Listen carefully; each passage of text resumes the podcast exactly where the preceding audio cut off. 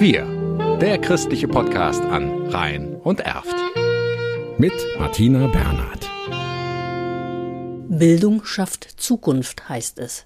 Aber es gibt nicht überall Schulen und es gibt nicht überall Menschen, die einfach machen, wie Kaplan Albert Kikalulu aus der Demokratischen Republik Kongo. Eine Schule hat er mit Spendengeldern in seinem Heimatdorf Masiamu schon aufgebaut. Jetzt träumt er von einem Traktor.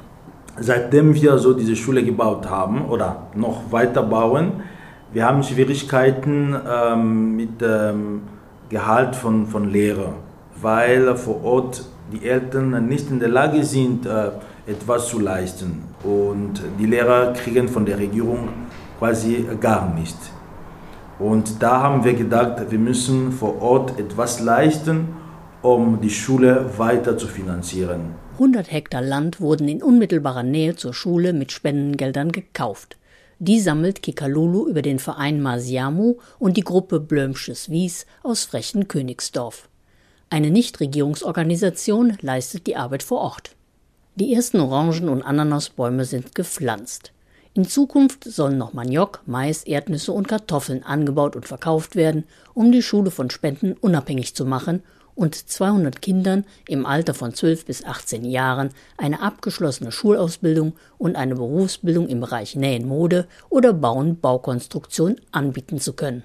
Der Traktor, den wir also dazu beisteuern wollen, hat zum einen den äh, Vorteil, dass er äh, wirklich bei der Feldarbeit mithelfen kann, aber auch dass er als Transportmittel dient, um die Produkte dann in etwas größere Städte in der Umgebung transportieren zu können. Erklärt Jürgen Fosen, der bei der Koordination des Projektes hilft.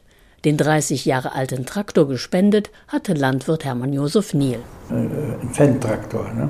aber noch voll funktionsfähig. Die Werkstatt hat dann nochmal nachgesehen.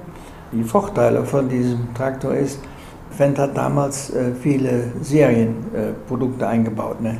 Das sind Produkte, die weltweit auf dem Markt überall zu kaufen sind. Wenn was kaputt geht, die Ersatzteile kann man da kaufen. Ne?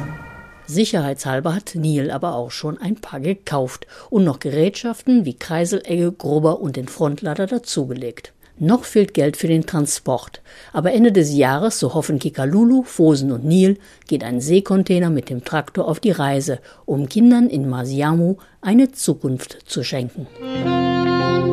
Wir, der christliche Podcast an Rhein und Erft.